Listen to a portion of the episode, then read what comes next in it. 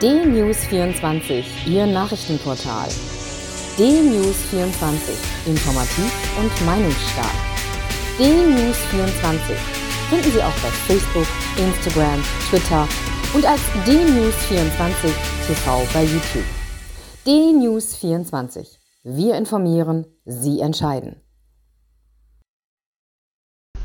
Guten Tag, ich bin Uwe Matthias Müller und freue mich, Sie heute begrüßen zu können zu einer neuen Ausgabe des Berichtes aus Berlin mit Dieter Hapel. Herr Hapel, geht es Ihnen gut? Danke, Herr Müller. Ich grüße Sie aus der sonnigen Hauptstadt. Was macht denn die sonnige Hauptstadt in dieser Woche Besonderes? Ja, da fangen wir mal an. Kein verspäteter Faschingsscherz ist die jetzt gestartete Volksentscheidinitiative Berlin autofrei. Initiatoren fordern eine autoreduzierte bzw. autofreie Stadt ab 2027.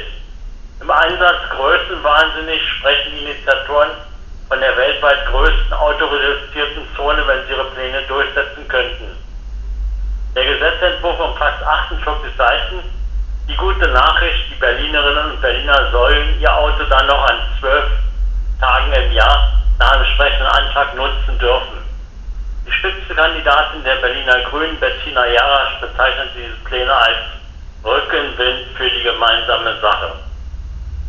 Berlins Justizsenator, bisher wenig erfolgsverwöhnt, kommt jetzt mit einer bestechenden Idee. Er will beschlagnahmte Clan-Immobilien für soziale Zwecke, zum Beispiel für Jugendprojekte, Senioren oder Kultur, nutzen. Das wäre dann eine Art sozialer Wiedergutmachung an die Gesellschaft. In etwa die halbe Kopf Zahl der luxemburgischen Armee machte sich am Donnerstag auf den Weg in Sachen Kriminalitätsbekämpfung. Rund 500 Polizisten und Spezialeinheiten führten eine Art Frühjahrsputz in Sachen Clankriminalität durch. In Berlin und Brandenburg wurden 20 Objekte durchsucht man fand Rauschgift und Kriegswaffen. Zwei Mitglieder des berüchtigten Remo-Clans wurden verhaftet und es wurde bekannt, dass der Clan in Brand im Brandenburgischen in und Berlin einen florierenden Taxiliefer, Drogenlieferservice unterhält. Einer der Verhafteten hat trotz elektronischer Fußfessel ungehindert seine kriminellen Aktivitäten entfalten können.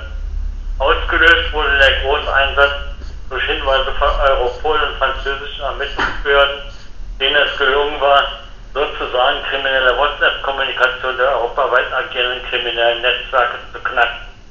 Angesichts des Daten Schatzes der Ermittlungsbehörden konnte man fröhlich lächelnde Staatsanwälte sehen, die sich dank der belastenden Datenmengen hoch erfreut zeigten.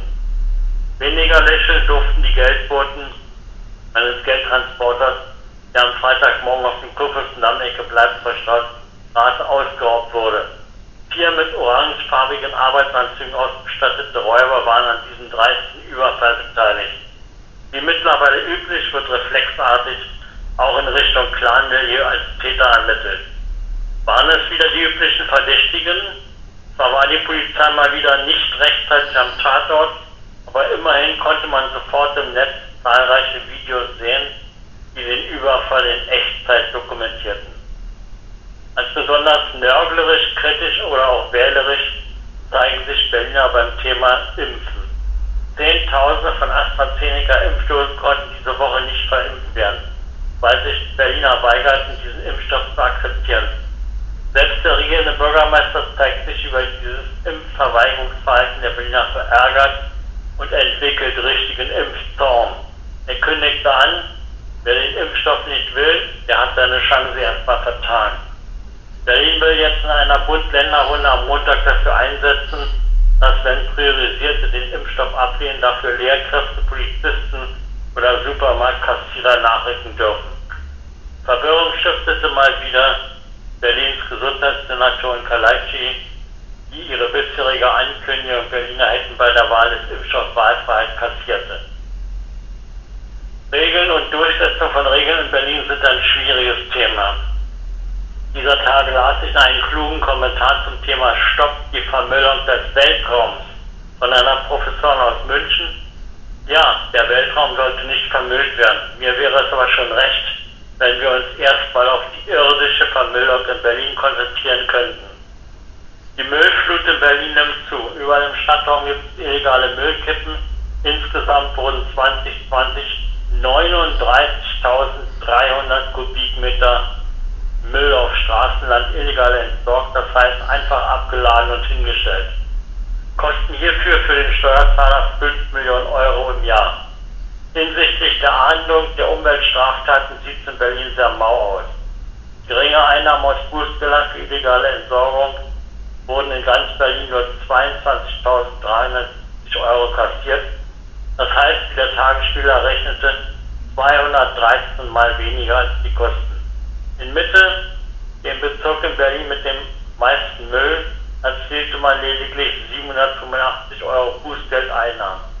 Besonders faul beim Ermitteln von Verursachern waren die Bezirke Tempelhof, Schöneberg, Treptow, Köpenick und Charlottenburg-Wilmersdorf mit 0 Euro Bußgeldern bzw. keinerlei Ermittlungserfolgen. In meiner Wohngegend waren in den letzten Tagen fünf Müllhaufen von alten Matratzen bis kompletten Couchgarnituren zu beobachten. Nach Anruf beim Ordnungsamt wurden immerhin unverzüglich Ordnung geschaffen und entsorgt. Das Haus Rieger Straße 94 bleibt ein Dauerärgernis. Im letzten Jahr wurden dort 717 Polizeieinsätze erfasst. Die linksradikale Szene mobilisiert derzeit und droht Berlin mit Vergeltung, sollte der Rechtsstaat beim Thema Brandschutz in der Rieger Straße 94 endlich handeln. Auf der linksradikalen Internetseite Indie-Media droht die linke Szene, Berlin ins Chaos zu stürzen, wenn die Aggressionen gegen das Haus nicht sofort beendet werden. Bin gespannt, wie und ob der Innensenator in der Rieger Straße den Mumm aufbringt, das Recht durchzusetzen. Verunsichert ist die Berliner Polizei darüber, dass die Polizeiführung ein Vermummungsverbot für Bereitschaftspolizisten einführen will. Künftig sollen nur noch Beamte von Spezialeinheiten bei Einsätzen ihr Gesicht verdecken dürfen. Bei der letzten Polizeiaktion im Clanmilieu durften die eingesetzten Bereitschaftspolizisten noch den Identitätsschutz tragen. Die Polizeiführung sollte diese schlechte Idee überdenken und ihre Beamten nicht ohne Not gefährden. Ordentliche Hausmannskost gibt es zuverlässig im Berliner Hof in der Hildegardstraße 14 in Wilmersdorf. Berühmt ist der Berliner Hof für zahlreiche typisch Berliner Gerichte, wie etwa Eisbein oder Leber Berliner Art. Selbst Pferderouladen werden gelegentlich angeboten. Bei besonderen glykolischen Aktionen gibt es von Scampi Satt bis Schnitze alles, was das Herz bzw. der Magen begehrt. Täglich gibt es einen preiswerten Mittagstisch. Also vormerken, Berliner Hof in Wilmersdorf. Lieber Happe, das war ja wieder sehr anregend. Berliner Pferderouladen, das erinnert mich an meine Luxemburger Zeit. Und jetzt weiß ich auch, wie stark die Luxemburger Armee ist, nämlich doppelt so stark wie die Eingriffskräfte gegen die Clankriminalität in Berlin. Das war hilfreich, das war pädagogisch wertvoll und dafür danke ich Ihnen und wünsche Ihnen eine schöne Zeit. Gleichfalls, viel Sonne nach Bayern. Bis dann. Ciao.